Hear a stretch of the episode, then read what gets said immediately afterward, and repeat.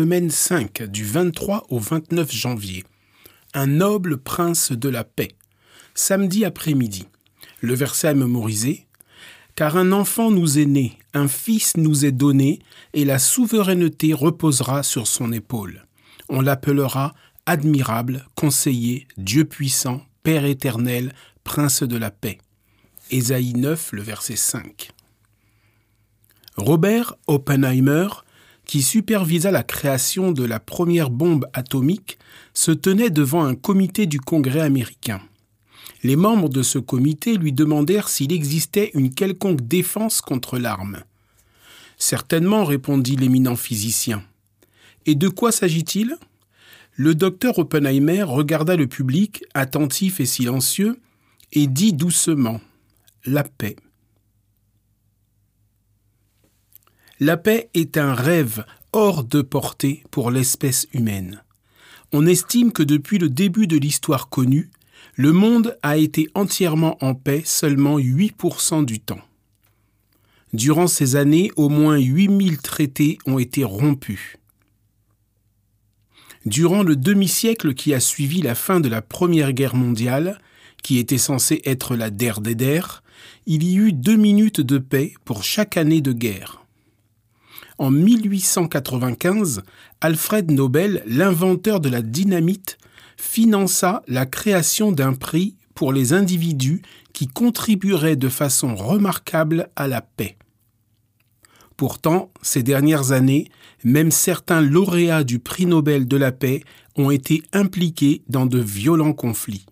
Cette semaine, nous en lirons davantage sur le seul qui peut apporter la véritable paix la paix éternelle. Dimanche 24 janvier. Fin des ténèbres pour la Galilée. Ésaïe 9, les versets 1 à 5. Pourquoi Ésaïe 9, le verset 1, commence-t-il par un mot? Mais qui indique un contraste avec ce qui précède Ésaïe 8, 21 et 22 décrit la condition désespérée de ceux qui se tournent vers l'occultisme plutôt que vers le vrai Dieu. Où qu'ils regardent, ils ne voient que la détresse, l'obscurité et de sombres angoisses. Ils seront repoussés dans d'épaisses ténèbres. Par opposition, les ténèbres ne régneront pas toujours sur la terre où il y a maintenant des angoisses le peuple de Galilée est identifié ici comme recevant la bénédiction spéciale d'une grande lumière. La nation se multipliera et se réjouira, car Dieu aura brisé le bâton de son oppresseur. Ésaïe 9, le verset 3. La région du lac de Galilée est décrite ici car elle faisait partie des premiers territoires d'Israël à avoir été conquis. En réponse à la demande d'aide d'Akaz, Téglat-Phalazar III s'empara de la Galilée et des régions transjordaniennes du nord d'Israël, emmenant en captivité une partie du peuple et réduisant des territoires à l'état de province assyrienne. Ainsi, le message d'Ésaïe signifie que les premiers à avoir été conquis seraient les premiers à connaître la délivrance. De qui Dieu se sert-il pour délivrer son peuple? Ésaïe 9, 6 et 7. Quand et comment la prophétie d'Ésaïe 9, 1 à 5 s'est-elle accomplie? Matthieu 4, 12 à 25. Ce n'est pas un hasard si le ministère de Jésus a débuté dans la région de la Galilée où il a porté l'espoir en annonçant la bonne nouvelle du royaume de Dieu et en guérissant les gens, y compris en délivrant des démoniaques de l'esclavage de l'occultisme. Matthieu 4, verset 24. Nous avons là un parfait exemple de la manière dont la Bible prend des événements survenus à l'époque de l'Ancien Testament et s'en sert pour préfigurer des choses qui arriveront à l'époque du Nouveau Testament le Seigneur mélange des images d'une époque avec celle d'une autre, comme dans Matthieu 24, où Jésus mêle la destruction de Jérusalem en l'an 70 à la destruction de la fin des temps. Si l'on vous demandait de quoi Jésus t'a-t-il délivré, quelle serait votre réponse? Quel témoignage personnel pouvez-vous donner concernant la puissance de Christ dans votre vie? Lundi 25 janvier, un enfant nous est né. Ésaïe 9, les versets 5 et 6. Voici la troisième naissance spéciale du livre d'Ésaïe, après la mention des naissances d'Immanuel et de Maher Shahal Azbaz. Qu'y a-t-il de particulier chez l'enfant mentionné dans les versets d'Ésaïe 9, 5 et 6 Remarquez que ce libérateur est qualifié de plusieurs manières, qui le décrivent sous plusieurs aspects. Dans le Proche-Orient ancien, les rois et les divinités avaient de multiples noms pour montrer leur grandeur.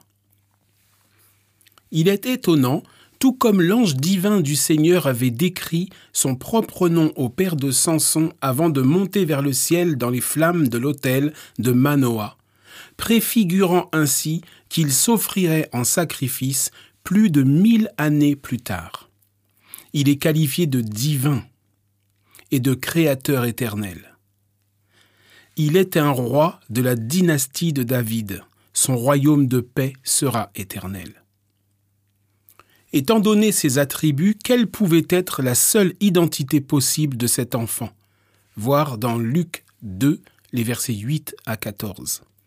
Certains ont tenté de l'identifier au roi Ézéchias, mais la description dépasse largement celle d'un être humain ordinaire. Une seule personne y correspond, Jésus-Christ, le divin Fils de Dieu et Créateur, qui nous est né afin de nous sauver et nous donner la paix. Il a reçu toute autorité dans le ciel et sur la terre, et il est avec nous tous les jours. Tout en conservant sa divinité, il s'est également fait chair pour toutes les époques, et il est sensible à nos faiblesses. Un enfant nous est né à jamais. Quand le Christ est venu dans notre monde, Satan était là pour lui disputer le moindre pouce de terrain sur le sentier qui de la crèche le conduisait au calvaire. Satan avait accusé Dieu d'exiger de l'abnégation de la part des anges, alors qu'il ne savait pas ce que cela signifiait pour son propre compte, et qu'il se refusait au moindre sacrifice pour d'autres. Telle fut l'accusation portée par Satan contre le Dieu du ciel. Après avoir été expulsé du ciel, le malin a continué d'accuser le Seigneur d'exiger de ses créatures ce qu'il ne voulait pas faire lui-même. Le Christ est venu dans le monde pour réfuter ces fausses accusations et révéler le Père. Message choisi, pages 475 et 476 d'Ellen White. Que nous indique cette déclaration sur le caractère de Dieu? Mardi 26 janvier. Le bâton de la colère de Dieu. Ésaïe 9 à partir du verset 8 jusque Ésaïe 10 le verset 34. Cette partie explique Ésaïe 9, 1 à 5, qui prédit la délivrance pour le peuple angoissé et abattu qui avait compté sur l'occultisme et était devenu victime des conquêtes et de l'oppression militaire. Le bâton de son oppresseur, tu l'as brisé comme au jour de Madian. Ésaïe 9, verset 3. Lisez intégralement les souffrances du peuple de Dieu telles qu'elles apparaissent dans les textes cités ci-dessus. Comparez les malédictions dans Lévitique 26, 14 jusqu'à 39 pourquoi Dieu a-t-il puni son peuple par étapes plutôt qu'en une seule fois? Qu'est-ce que cela indique sur son caractère et ses objectifs? Si Dieu avait voulu détruire son peuple, il aurait pu les livrer aux Assyriens sans attendre. Mais il est patient, ne voulant qu'aucun ne périsse, mais que tous parviennent à la repentance. Comme à l'époque des juges, Dieu laissa le peuple de Juda et d'Israël subir certaines conséquences de leur folie pour qu'ils comprennent ce qu'ils faisaient et aient une occasion de faire un meilleur choix. Quand ils persistèrent dans le mal et endurcirent leur cœur contre lui et contre les appels qu'il envoyait par l'intermédiaire de ses messagers, il retira un peu plus sa protection. Mais ils continuèrent à se rebeller ce cycle se répéta en une spirale infernale jusqu'à ce que Dieu ne puisse plus rien faire. Lisez Ésaïe 9 à partir du verset 8 jusqu'au chapitre 10 et le verset 2. De quel péché le peuple est-il coupable? Contre qui les a-t-il commis? Qui est coupable parmi eux? Le thème qui apparaît ici et qui est présent dans toute la Bible est celui de la réalité du libre arbitre. Dieu a créé les humains libres. Il le devait, autrement il n'aurait jamais pu l'aimer vraiment. Et la liberté implique la possibilité de faire le mal. Et bien qu'encore et encore Dieu cherche à nous attirer à lui, en révélant son amour et son caractère, il nous permet aussi de subir les fruits de nos mauvaises décisions, c'est-à-dire la douleur, la souffrance, la peur, la tourmente, etc. Tout cela pour que nous comprenions où cela mène de se détourner de lui. Et pourtant, même dans ces situations, il n'est pas si fréquent que les gens laissent le péché de côté pour venir au Seigneur. Le libre arbitre est quelque chose de merveilleux. Sans cela, nous ne serions pas humains. Mais malheur à ceux qui s'en servent à mauvais escient. De quelle manière Dieu a-t-il utilisé la souffrance dans votre vie pour vous détourner de votre mauvaise voie? Ou bien peut-être n'avez-vous pas encore reçu le message?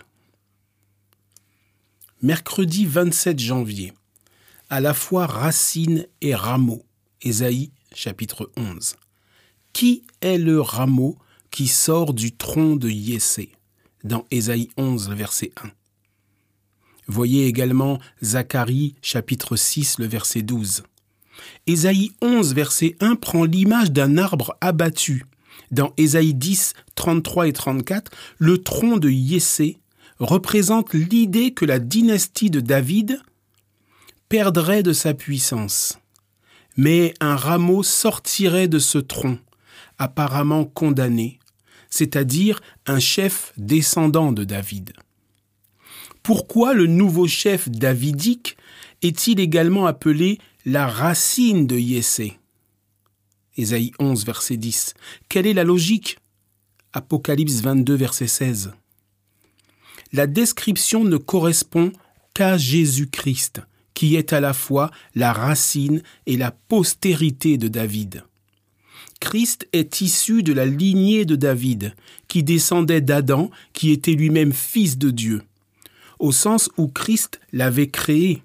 Ainsi Christ était à la fois l'ancêtre de David et son descendant. Comment le nouveau chef davidique annule-t-il les effets du péché et de l'apostasie? Dans Ésaïe 11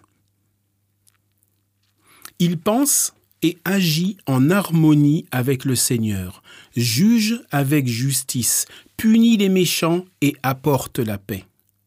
Quand il prendra le contrôle, le Seigneur ramènera, restaurera et unira un reste fidèle d'Israël et de Juda. Il y aura une monarchie forte et unie comme au jour du roi David, qui fut vainqueur des Philistins et d'autres peuples. Mais le nouveau chef sera plus grand que David, en ce qu'il restaurera la paix dans l'essence même de la création. Les prédateurs ne seront plus carnivores et ils coexisteront en paix avec leurs anciennes proies. Ésaïe 11, 6 à 9. Est-ce qu'Ésaïe 11 parle seulement de la première venue de Christ, seulement de son retour ou bien des deux Parcourez la prophétie et notez les textes qui parlent de l'une ou de l'autre de ces venues. Dans Ésaïe 11, les deux venues de Jésus sont présentées en une seule image. Elles sont liées, car elles sont deux parties d'un tout, comme les deux surfaces d'un plan. Le plan du salut, pour être achevé, exige les deux venues, la première qui s'est déjà produite et la seconde que nous attendons comme le couronnement de tous nos espoirs en tant que chrétiens. Qu'est-ce que Christ a accompli à sa première venue qui nous donne l'assurance de sa seconde venue? Quel est le but de sa première venue si elle n'entraîne pas la seconde? Jeudi 28 janvier. Tu m'as consolé. Ésaïe 12, 1 à 6. Ésaïe 12 est un court psaume, un chant de louange, à Dieu pour sa consolation puissante et miséricordieuse. Le psaume qui sort de la bouche d'un membre du reste restauré compare la délivrance promise à celle des Hébreux pendant l'exode d'Égypte et au cantique de Moïse et des Israélites quand ils furent sauvés de l'armée de Pharaon à la mer Rouge. Comparez ce chant dans Ésaïe 12 à Apocalypse 15, 2 à 4, le cantique de Moïse et de l'agneau. Pourquoi louent-ils Dieu tous les deux? Ésaïe 12, verset 2 manque de peu d'identifier le libérateur à Jésus.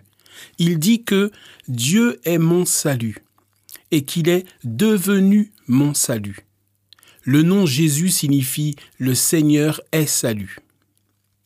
Que signifie l'idée contenue dans le nom de Jésus Que le Seigneur est salut? Non seulement le Seigneur donne le salut, mais il est lui-même salut. La présence du Saint d'Israël parmi nous est tout pour nous. Dieu est avec nous. Non seulement Jésus faisait des miracles, il est devenu chair et a fait sa demeure parmi nous. Non seulement il a porté nos péchés sur la croix, mais il est devenu péché pour nous. Non seulement il fait la paix, mais il est notre paix. Il n'est pas surprenant que le fils de Yessé sera comme un signal dressé pour les peuples de la terre. Quand il sera élevé sur la croix, il attirera tous les hommes à lui. Un reste reviendra au Dieu Eros, qui est l'enfant qui nous est né. Le prince de paix, Ésaïe 9, verset 5. Attardez-vous davantage sur l'idée que Jésus est notre salut. Lisez dans Romains chapitre 3 le verset 24. Ce verset dit que la rédemption se trouve en Jésus. La rédemption a eu lieu en lui et c'est par la grâce et la miséricorde de Dieu que nous pouvons également avoir une part éternelle dans cette rédemption. En d'autres termes, cette rédemption qui était en lui peut devenir la, nôtre par la foi et non par les œuvres, car aucune de nos œuvres n'est suffisamment bonne pour nous racheter. Seules les œuvres que Jésus a accomplies, qu'il nous attribue par la foi, peuvent apporter la rédemption. En quoi cette vérité vous donne-t-elle l'espérance et l'assurance du salut, notamment quand vous vous sentez accablé par votre propre sentiment d'indignité? Vendredi 29 janvier, pour aller plus loin, le cœur d'un père humain s'attendrit sur son fils. Il considère le visage du petit enfant et tremble à la pensée des dangers que, la vie lui réserve. Il désire protéger cet être chéri contre la puissance de Satan et le préserver des tentations et des luttes. Dieu a consenti à donner son Fils unique en vue d'un conflit plus redoutable et d'un risque plus effrayant, et cela afin que le sentier de la vie devint plus sûr pour nos enfants. Voici en quoi consiste l'amour. Admirez aux cieux et sois étonné aux terres. Tiré de Jésus-Christ, page 34 d'Ellen White. C'est Christ qui consentit à remplir les conditions nécessaires pour le salut de l'homme. Nul homme, nul ange n'était suffisant pour la grande œuvre qui devait être accomplie. Seul le Fils de l'homme devait être élevé, car seule une nature infinie pouvait entreprendre cette action rédemptrice. Christ consentit à se rapprocher des déloyaux et des pécheurs, à participer à la nature de l'homme, à verser son propre sang et à faire de son âme une offrande pour le péché. Dans les conseils du ciel, on mesura la culpabilité de l'homme, on estima la colère pour le péché, et pourtant Christ annonça sa décision il prendrait sur lui la responsabilité de remplir les conditions grâce auxquelles l'espérance pourrait être étendue à une race déchue. Citation d'Ellen White dans Signe des temps du 5 mars 1896. pour méditer. Comme nous l'avons vu dans Ésaïe chapitre 11, le Seigneur a présenté les deux venues de Christ en un seul tableau. Cela peut contribuer à expliquer, en tout cas dans une certaine mesure, pourquoi une partie des Juifs n'ont pas accepté Christ à sa première venue car ils s'attendaient à ce qu'il accomplisse des choses qui ne se produiront que lors de sa seconde venue. Qu'est-ce que cela nous indique sur l'importance d'une bonne compréhension de la nature de la venue de Christ? De quelle manière de fausses idées, par exemple sur son retour, préparent-elles les gens à la grande supercherie de Satan à la fin des temps? Pour résumer, à l'époque d'Ésaïe, dont le nom signifie Salut du Seigneur, Dieu a promis à son peuple du reste qu'il le sauverait de l'oppression qu'ils allaient subir en conséquence de l'apostasie nationale. Cette prophétie, pleine d'espérance, trouve son accomplissement suprême en Jésus, dont le nom signifie Le Seigneur est salut.